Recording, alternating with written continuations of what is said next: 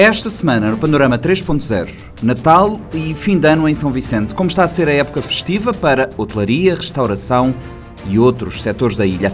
Biodiversidade e mudanças climáticas, Miguel de Barros e Viriato Cassamá são nossos convidados. Seja bem-vindo ao Panorama 3.0, o seu programa semanal de grande informação.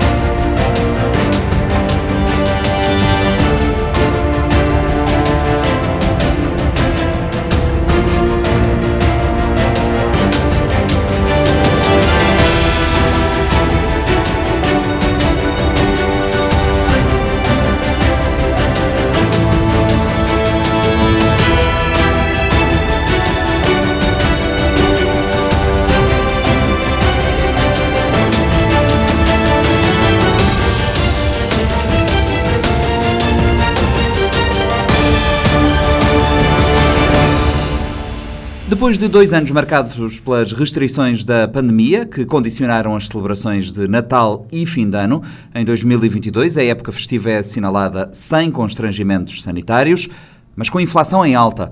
Os operadores de São Vicente fazem análises distintas. Por exemplo, nos hotéis e restaurantes registra-se um aumento significativo de procura, em muitos casos em níveis iguais ou mesmo superiores a 2019. Fredson Rocha. As unidades hoteleiras e de restauração contactadas pela Rádio Morabeza dão conta de taxas de ocupação consideravelmente superiores a 2020 e 2021. Na residencial Saudade, a poucos passos do centro histórico do Mindelo, a taxa de ocupação para dezembro situa-se nos 46%, contra os 9 a 11% registados nos últimos anos. O movimento global do espaço está em patamares superiores a 2019. O gerente Papi Tavares tem expectativas em alta. A taxa de ocupação para dezembro foi muito boa.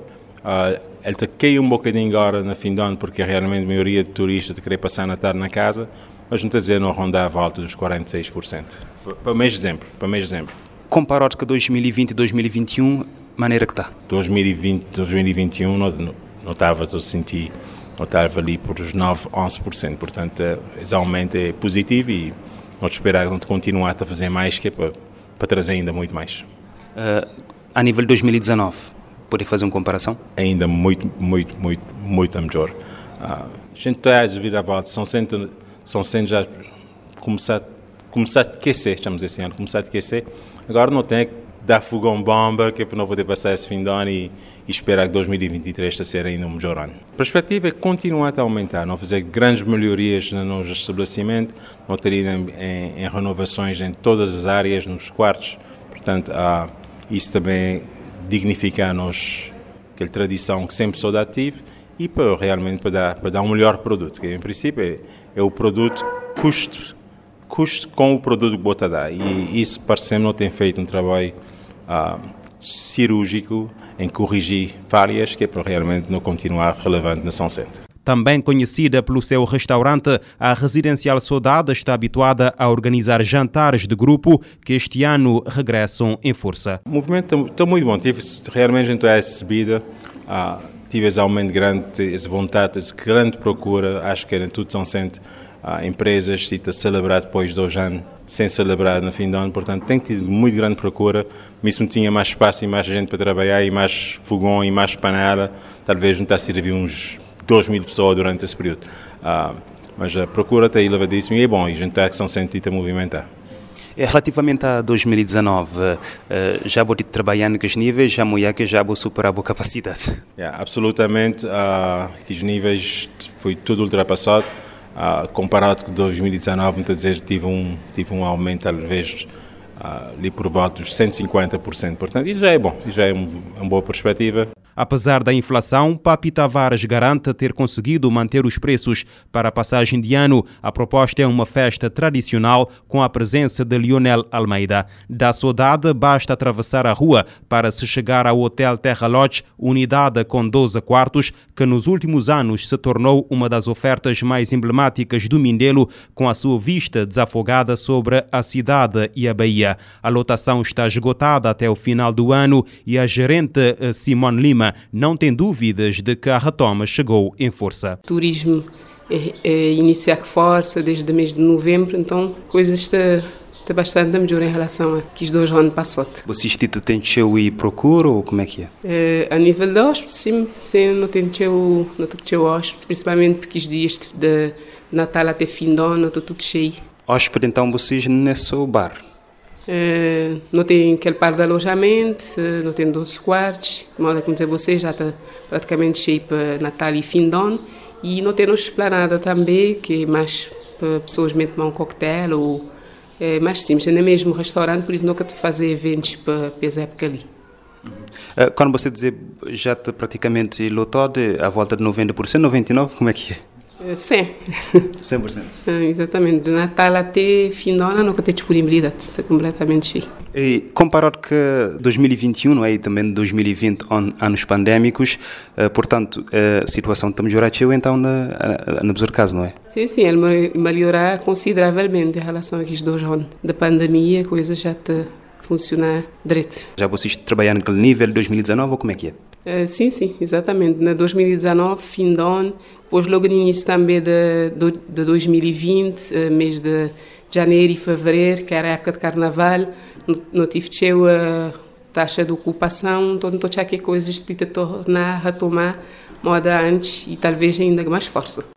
Pensado para um público de classe média alta, o Boutique Hotel Casa Branca fica em Alto São Nicolau, bem perto da Marginal. A oferta de quartos está esgotada para o que resta de 2022. Apesar dos bons números, a responsável pela unidade Marinela Reis não deixa de notar os efeitos da inflação. Nos quartos para Natal já está cheio, final do ano também a nota cheio, porque uh, o grupo ADS tem festa em parceria com o Canal Portanto, este acaba por tomar eh, quase 50% de, de nossos quartos. Uh, por acaso, não ter um, um retoma gradual, uh, um poder considerar de forma positiva, uh, mas já era de esperar, porque depois de quase dois anos, uh, sim poder sair, não tem calcete de conviver, não tem calcete de sair, apoiar a gente, e não te sentir essa aderência de tanto de cabo como de estrangeiros. Já não pode falar em níveis praticamente igual a 2019 ou nem por isso, por enquanto? Acho que ainda nunca chegar naquele 2019 porque se não bem espiar, assim, o mercado está um bocadinho ressentido por causa de aumentos de preço, tanto na viagens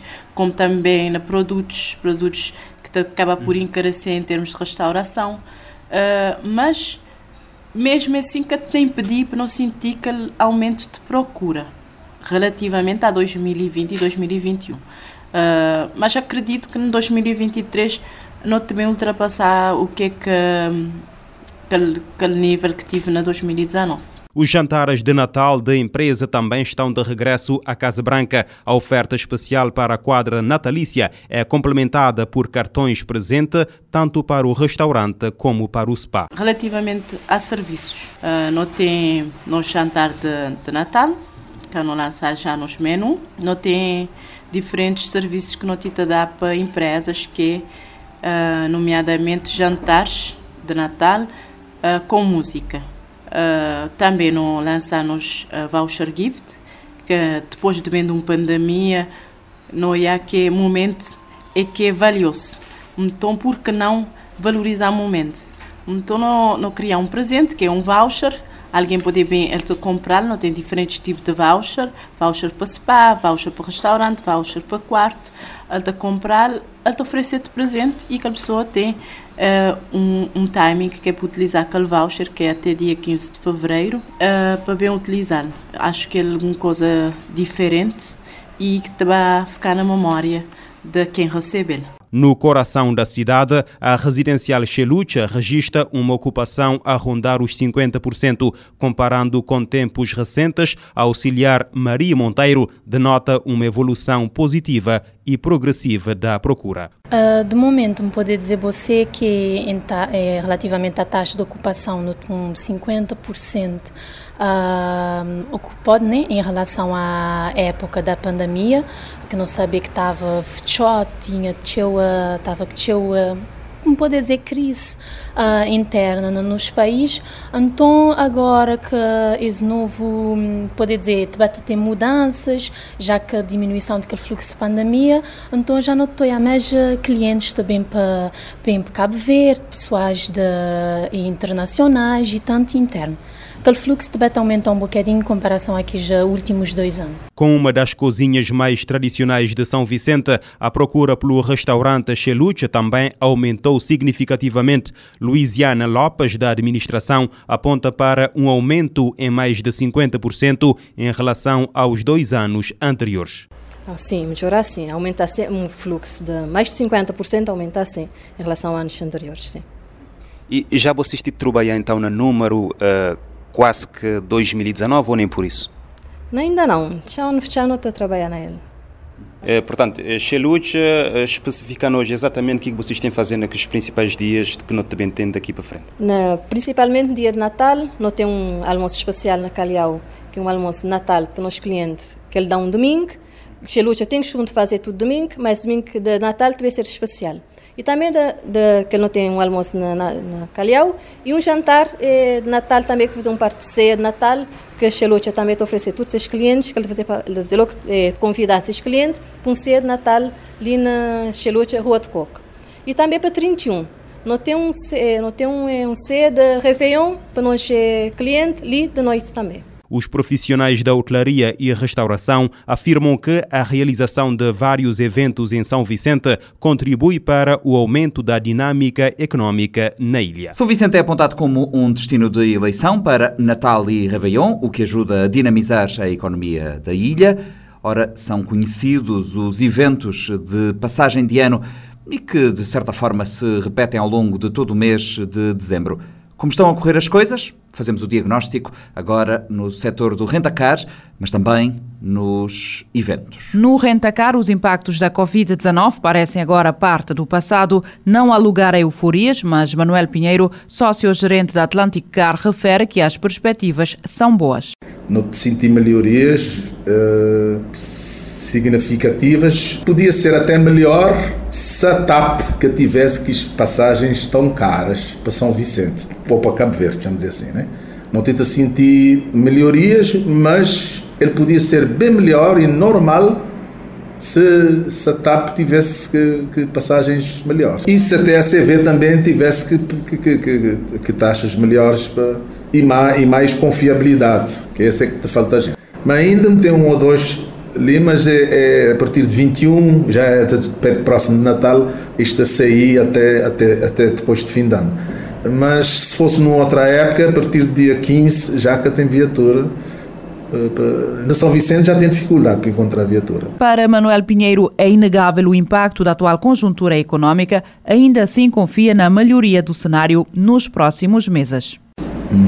Não, claro que, que guerra, guerra da Ucrânia e e aumento de preços de, de tudo, passagens e, e, e, alimentação e criar tudo pessoas a ficar condicionado. A gente sentir, eh, gente sentir também, ele fazer parte. De, talvez se tudo isso estivesse num, num ritmo normal, a gente tinha muito mais movimento, mas que está melhor que 2019, sem dúvida que está. E precisa fazer um aumento na diária de automóvel? Não, nunca fazer, nunca fazer aumento porque não acreditar que não acreditar que nos próximos anos isso, isso é passageiro, não acreditar que nos, nos próximos anos ele te, ele te bentinho, nunca, nunca fazer aumento de preços. O entusiasmo de hotelaria, restauração e rentacar dá lugar à cautela no setor da distribuição alimentar. Nos supermercados mindelenses, os carrinhos de compras saem mais vazios do que é comum no último mês do ano. Elisângela Antunes, da cadeia Meu Super, antecipa um aumento de movimento nos próximos dias, mas vê ponderação por parte dos consumidores. Uh, ainda é bastante cedo para, para tirar conclusões, mas uh, reparar que mesmo que que situações estão a mudar, mas ainda pessoas estão cozinha Contido. Contido. Isto é mais isto a restringir que que isto a comprar, que isto que compramos. Que às vezes isto a esperar, uh, talvez, uh, época bate aproximar mais daqueles dias que é para poder esperar se isto a tomar alguma decisão, mas em termos de venda, te senti que a tita aumentar gradualmente, mas num sentido mais lento do que comparado a Quijotron, porque já na Quijotron, nos ritmos de, de venda era tipo elevadíssimo, era, era tinha o produto da SEI, era tinha movimentação na loja, era reposição de estoque, não está tentado fazer em massa também, mas já a zona ali já está um bocadinho mais branco, não quer dizer que ele poder bem melhorar para frente. A inflação que afeta sobretudo os preços dos produtos alimentares coloca à prova a resiliência das famílias, muitas em situação económica difícil. Não acredita que, que, eh, que a situação económica te influencia teu pessoas a, a, a efetuar essas compras natalícias, né? Uma época festiva, mas é uma época festiva grinha seca, teu popote digamos assim, chamamos a palavra poupança, para você entender.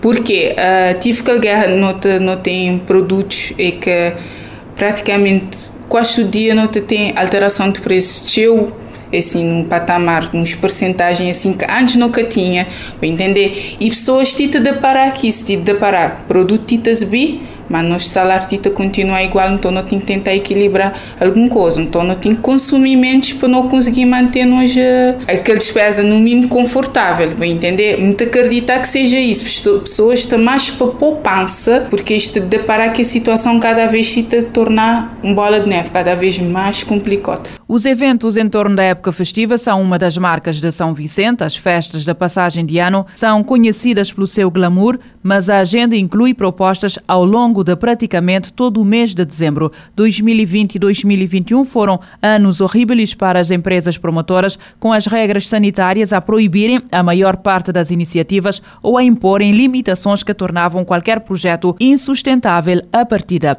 Ao cair do pano de 2022, as restrições foram levantadas mas o público mantém-se retraído com a crise económica a ser a justificação mais plausível para esse comportamento. É pelo menos essa a convicção de Aderson Soares da De Eventos. Depois da pandemia, não podia fazer uma contextualização para enquadrar mais, comparando ao ano passado. Por exemplo, ano passado eh, tive aquele começo de retoma a festas, mas naqueles vésperas de, de, de atividade de dezembro tive, tive sair aquele, aquele decreto onde é que uh, tinha que ser implementado teste na porta obrigatório para toda gente, tudo igual, e ninguém dava preparado, tive que volta, tudo que Ou seja, nós, por exemplo, nos casos na tinha aquele show de, de Dynamo, que foi também que foi adiado, não ia fazer só na zona, na zona, na zona que foi na principal. Então, uh, expectativa para só pessoas quase não tinha tinha o tempo parado, a aderência foi de, eh, de, imediato, foi uma coisa brusca, tinha gente que estava com vontade de sair para a festa. Grinha sim, fazendo aquela comparação, a nota mais normal, estava a fazer evento quase nada não tinha em termos de exigências para estar dentro do nível de saúde, nota quase normal, mas uh, aderência muito menos. Ou seja, botei, botei claramente que crise, tem uma crise total e, e, e há a escolha. E é porque eu tinha oferta, então pessoas estão a fazer escolha. E, e, quando assim então fica a gente complicado e, e não tem a entender. Porque cá dinheiro cá tem aderência vou sentir que ainda tem fraco. A contenção é apontada como regra tanto para o público como para os promotores. Exatamente. É, é esse conjunto de, de crise. Não saí de uma pandemia não entrei, entrei no mundo entrei na guerra. E coisas estão tudo mais claro então mesmo nós a nível que tem coisas por exemplo ao custo de um pulseiro é, uh, teria sido subido quase 30%. Então, tenho que dar um exemplo mínimo. Eh, não tem parte também artistas bem mais, mais ansiedade de, de ganhar quase para, para recuperar aqueles, aqueles valores que eles querem que eles trabalhar. Então, este, preços estão mais subido. Então, tudo causa de dificuldade e pessoas têm que. Nós não, não tentar com um preço de bilhete, mas pessoas mesmo assim vão fazer aquela escolha. E tinha oferta, então, chamar com o mais barato, não tem. que tem aquelas condições, então, te preferir comprar as prendas, fazer a cozinha na casa.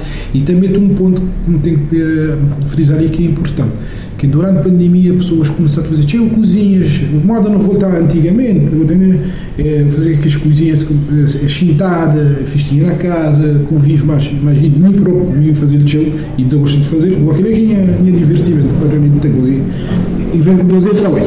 Aquilo é que, então, eu já começa a optar para aquele tipo de, daquele tipo de convívio lá. Esperançoso num 2023 mais promissor, Aderson Soares espera que a passagem da Ocean Race pelo Mindelo já em janeiro possa dar o mote para 12 meses de retoma efetiva. Acredito que 2023 está previsto uh, outros eventos, por exemplo, já na janeiro o Ocean Race, uh, ainda esqueci de falar modelo, mas é um evento muito enorme muito enorme, um evento grande a nível mundial, que pessoas querem conhecer, que é um evento onde pessoas devem começar a tanto restaurante, hotéis, tudo quanto, começar a pesquisar. Porque talvez não tenha de solução para aquele primeiro semestre. De, para, para, empresas e tudo, e para o setor turismo, lá tem um, um, um bocadinho de solução, porque ele é um evento tão grande, ele envolve tão de gente, então já na janela, quem conseguir lá te acompanhar e ter, obter algum trabalho já no, naquele Ocean Race, vou começar com um ano mais mais um dia tranquilo, vou também, vou também entrar na carnaval, e até dar aquele outro margem para bater, criar uma coisa, quem sabe em 2023 a gente começa a melhorar já no início.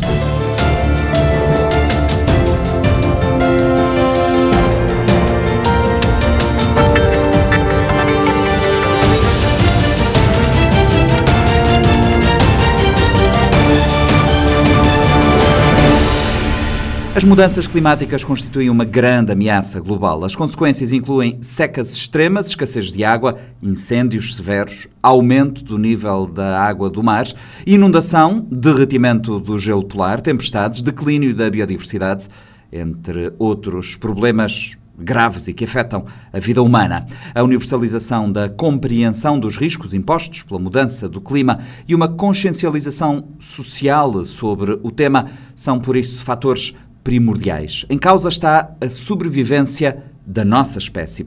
Em entrevista à Rádio Morabeza, em Abidjan, o diretor executivo da organização não governamental guineense Tiniguena, Miguel de Barros, explica que em Cabo Verde, por exemplo, a mobilização para o combate às alterações climáticas deve começar nas escolas, com a introdução das questões ambientais nos currículos.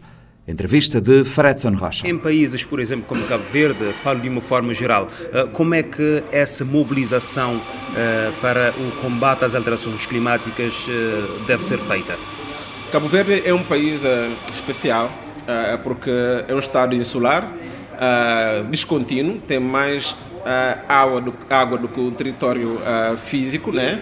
Uh, e ao mesmo tempo também isso acaba por colocar desafios enormes, por exemplo, em termos da capacidade de mobilidade uh, e também de acesso a tecnologias de informação e de comunicação, sobretudo a plataformas e infraestruturas que devem garantir não só a mobilidade das pessoas, dos bens e serviços, mas a possibilidade de acesso à informação a baixo custo e a tempo, a tempo certo. Então, isso faz com que a necessidade de trabalho permita, por um lado, que a intervenção, por exemplo, a nível terreno, leva uma articulação entre as várias estruturas existentes, públicas, privadas, não governamentais, comunitárias, mas coloca também uh, algum desafio enorme relativamente de como é que o sistema do ensino deve incorporar todos os elementos de formação e que permita a disseminação de conteúdos desde a eternidade para que depois, nessa transição, ligar, por exemplo, a gestão da, da, da seca, por exemplo, a questão da, da, gestão do sistema produtivo, quer regadio ou impositivo, possa levar a maior capacidade de rentabilizar aquilo que a terra pode dar. Mas, por outro lado, o facto do ecossistema costeiro marinho ser também de grande potência e de grande riqueza, há toda uma necessidade de maior formação e orientação da sociedade cabo-verdiana para melhor compreensão, quer a questão dos oceanos, quer a questão, por exemplo, da gestão uh, das áreas marinhas e ter modelos que permitam, de algum modo, uma apropriação em termos daquilo que é a capacidade de produção de alguma sustentabilidade ambiental que leva a uma gestão dessas vulnerabilidades de uma forma também mais endógena. Agora, a quem cabe este papel aqui? Esse papel, em primeiro lugar, que cabe ao governo. Né? O governo tem a responsabilidade de criar políticas públicas, de criar mecanismos de acesso ao financiamento e, ao mesmo tempo, de criar facilidades em termos de articulação que possa gerar esse ecossistema uh, uh, uh, mais, mais, mais favorável, no qual se enfrenta as questões da mudança climática a partir da perspectiva do desenvolvimento sustentável e não olhando só mudanças climáticas como um nicho específico que deve ser trabalhado. E para que isso aconteça também, o papel dos movimentos sociais é fundamental em termos de pressionar uh, o próprio Estado e em termos também de serem proponentes de políticas públicas mais assertivas que vão ao encontro não só das suas expectativas, mas também das suas capacidades. E aqui também, numa, numa, numa perspectiva muito mais ampla de sociedade civil, tem que haver um olhar muito mais direcionado como é que a comunicação social pode jogar esse papel não sendo só enquanto um ator que é chamado para difundir conteúdos, mas um ator que entra na concessão dessas políticas de uma forma participativa, fazendo com que a ação dos mídias não seja ação mediática, mas seja uma ação também de comunicação para a mobilização social e transformação do país. Eh, como é que se pode fazer isso, Miguel? Eh, como chegar à sociedade civil para criar uma consciência ambiental e que essa mesma consciência eh, depois dê origem a um movimento de pressão governamental, tendo em vista essa mudança? Não se parte do zero. Há uma memória muito grande na sociedade cabo-verdiana, por exemplo, em relação à questão da seca e da fome. Essa memória ainda existe e, e não foi assim durante muito tempo. E também há uma memória muito atual sobre, por exemplo, a questão de variações climáticas extremas. Quando houve uh, El Niño na América do Sul, choveu em Cabo Verde. E neste momento não tivemos chuva quase há quatro anos e agora choveu um, pouco, mas muito insuficiente para aquilo que são as reservas hidrográficas, mas também para a própria segurança alimentar. O que é importante é que é ter a experiência dessa memória, mas também aquilo que é o trabalho que já está a acontecer no país, por exemplo, com muitas ONGs como por exemplo a Biosfera, que trabalha na questão uh, da, da, da, conservação dos espaços uh, naturais e de, de, gestão de espécies, mas também, por exemplo, só lembrar da Atelier Mar, que trabalha, por exemplo, na valorização dos produtos naturais para chegar, por exemplo, a uma economia de, de escala. E também da própria plataforma das ONGs, que congrega várias organizações que já têm essas experiências, por exemplo, ligado ao, ao apoio, por exemplo, daquilo que neste momento está a acontecer, que eu acho muito bom, que é a criação daquilo que é chamado CIPAM, sítios importantes de património agrícola, e que possa permitir também ter essa capacidade de gestão do território. Havendo isso, claro que o país poderá chegar ao nível de concertação social entre o Estado, setor privado, organizações não governamentais, comunicação social, associações profissionais, associações comunitárias, para depois olharem como é que os planos de desenvolvimento local, tomando em conta a especificidade de cada uma das ilhas, possa ser direcionado uma perspectiva mais holística de como é que a estratégia de construção de resiliência climática empodera a capacidade de melhorar tanto o conhecimento para enfrentar todas essas adversidades, mas também colocando esses conhecimentos para potenciar aquilo que são os ativos ecológicos, ativos culturais, ativos econômicos e humanos que existem no, no, país. E acho que é dentro desse quadro que, havendo uma harmonização daquilo que são as perspectivas, pode-se chegar a, a, uma situação de maior capacidade de gestão de todos esses eventos mais severos que têm colocado em causa a vida de muita gente no país.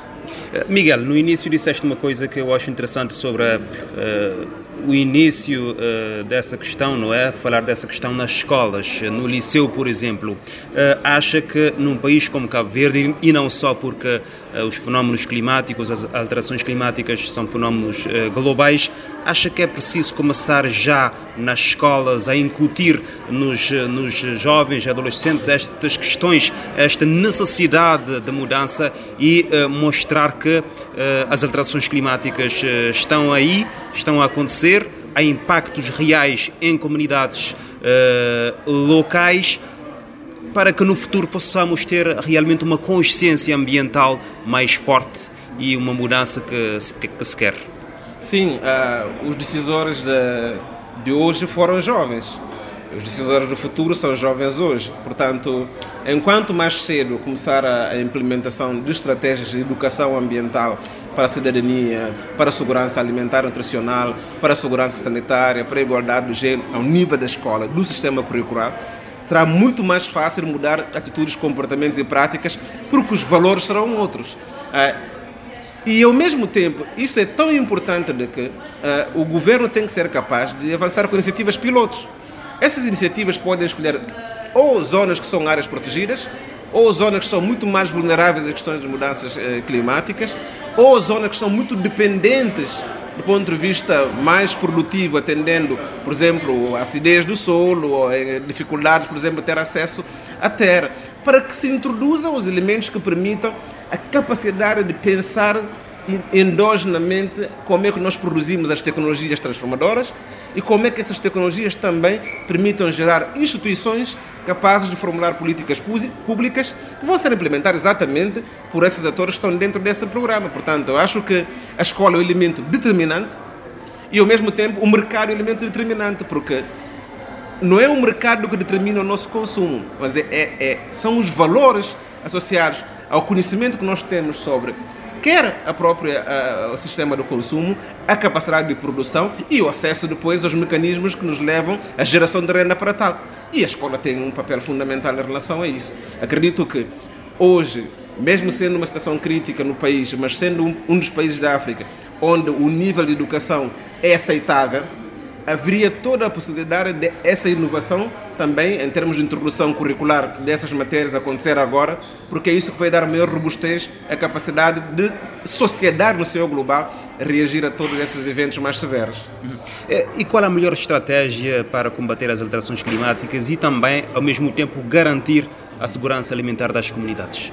Esse, esse, é o grande desafio que nós temos em África. Ah, se olharmos, por exemplo, para os motores de crescimento em África, temos em primeiro lugar a, a exportação da matéria-prima. Uhum. E depois temos a importação ah, dos produtos alimentares. Para depois olharmos para a ajuda pública ao desenvolvimento, remessas imigrantes e economia informal.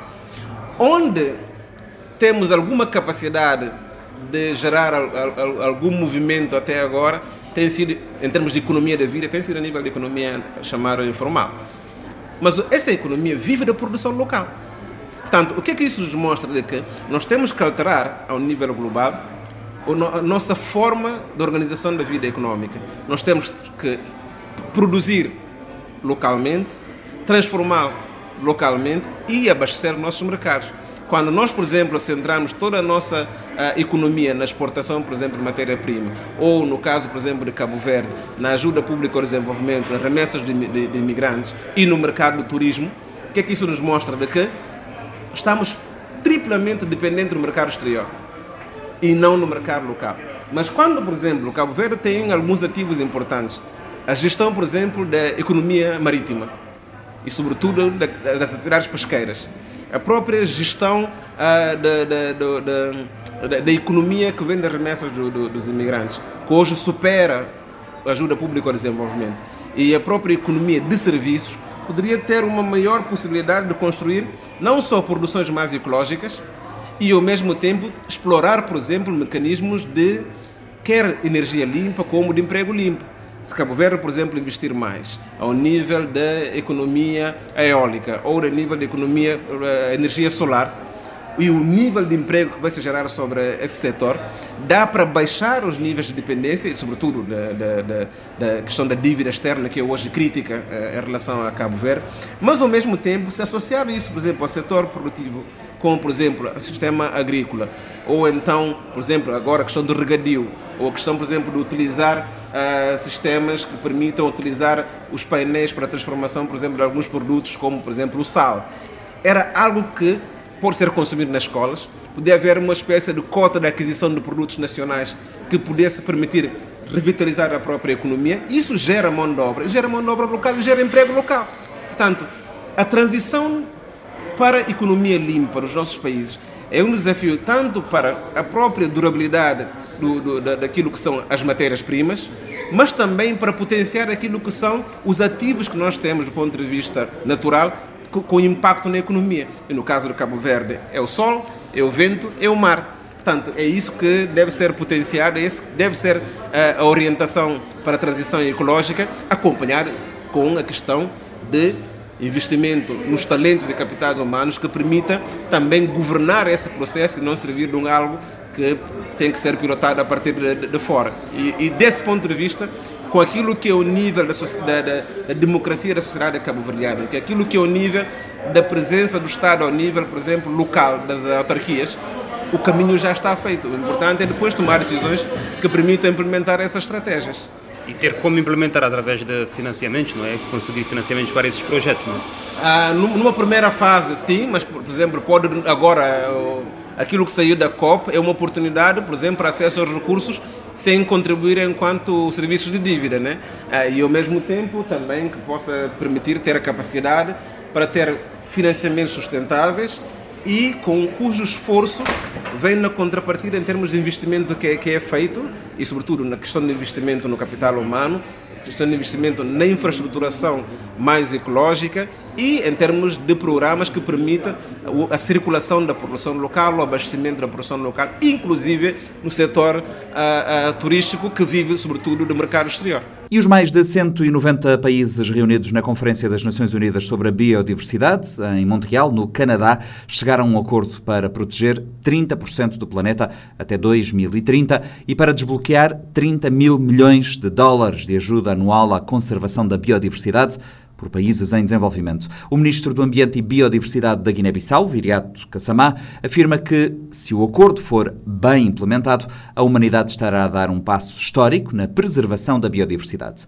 O governante guineense é aqui entrevistado por Neidi Ribeiro, da RFI, conteúdo licenciado para a Rádio Morabeza. Se o acordo for muito bem implementado, é? Eh, representa um marco histórico, a boa vontade da comunidade internacional em proteger os recursos da biodiversidade. É, segundo consta no acordo, é preciso proteger 30% eh, da biodiversidade do planeta até o ano 2030. No meu ponto de vista, eh, nós temos que arranjar soluções para melhorar a qualidade de vida das comunidades que gerem eh, estes recursos da biodiversidade, que protejam esses recursos da biodiversidade. Porque sem uma ação robusta por parte da compensação, eu acho que tudo isto eh, não passava de boas intenções. Proteger 30% do, do planeta até 2030, em que é que consiste este roteiro e, e, é suficiente? Penso que cada país irá trabalhar nesse sentido. No caso da Guiné-Bissau, nós já contamos com 26% do nosso território nacional como áreas protegidas,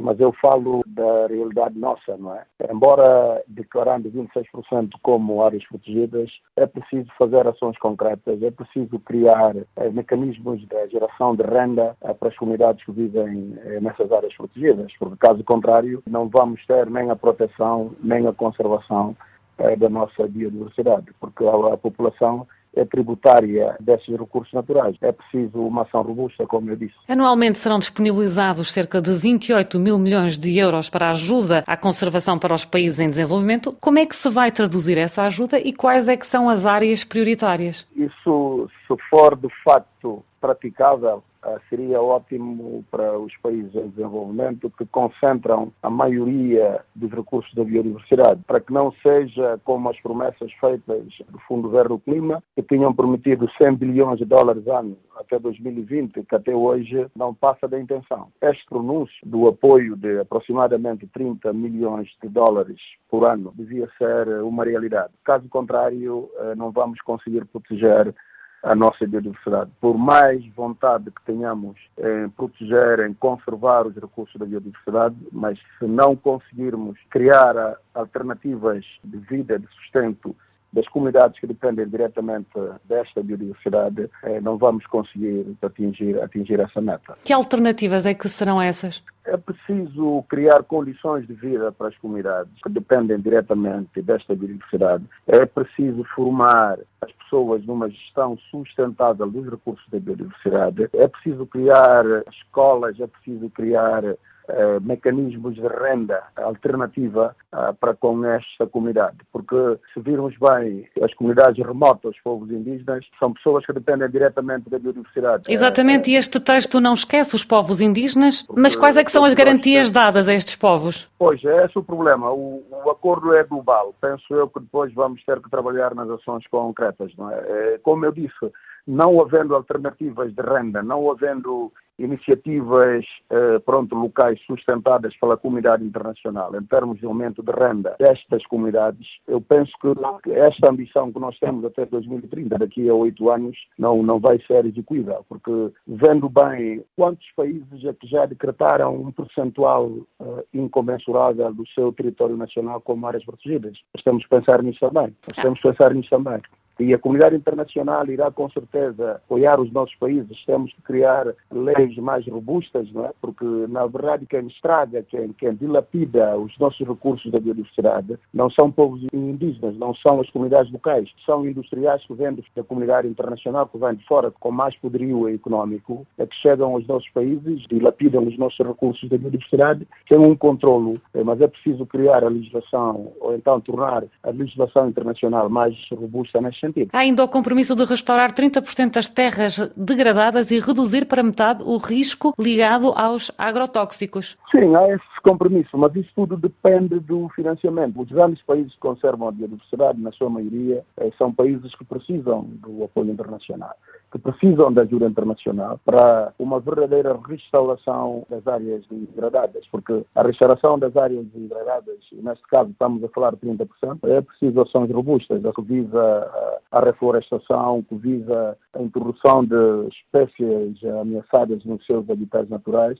É preciso é, forte apoio financeiro para, para os países detentores ou então para os países que conservam os recursos da biodiversidade. A China apresentou uma proposta para resolver a eterna questão financeira entre o Norte e o Sul. O que é que se sabe sobre essa proposta e será execuível? Bem, isso passa de intenção. Há uma grande discrepância entre o Norte e o Sul, não é? E não é de um dia para o outro é que vamos atingir uh, metas paralelas. Mas isto tudo é preciso a vontade política, é preciso a mobilização de todos os países ricos para que, na verdade, possa, possa acompanhar este acordo, entre aspas, histórico, porque isso, isso mexe com as economias dos outros países. Como eu disse, que não fique eh, só nas intenções, mas que venha a ser uma coisa execuível, praticável. A República Democrática do Congo opôs-se a este acordo. Quais é que foram os argumentos apresentados pelo país? O que eu aprendi é que a República Democrática do Congo e os outros países vizinhos que fazem parte da bacia do Congo é um, é um manancial, é, uma, é um santuário, é uma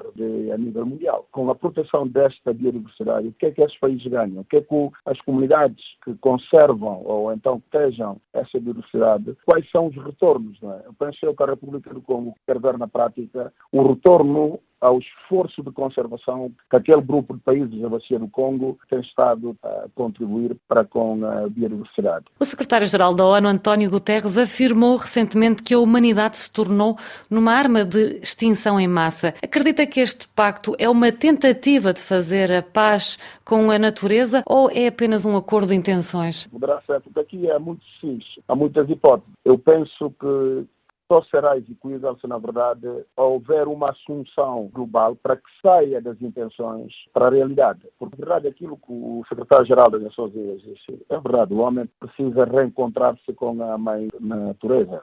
É, mas é preciso, é, é, preciso ações concretas.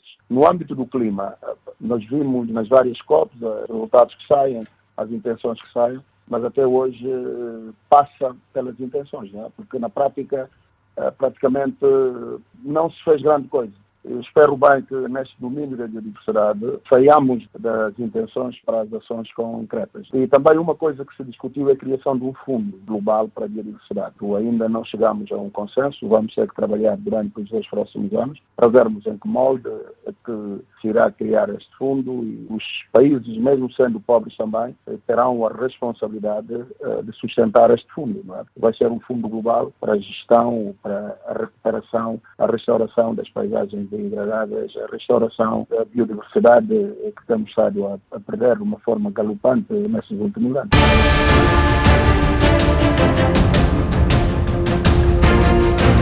O Panorama 3.0 é o programa semanal de grande informação da Rádio Morabeza, disponível em diferentes horários e frequências. Estamos também online nas plataformas digitais, em formato podcast.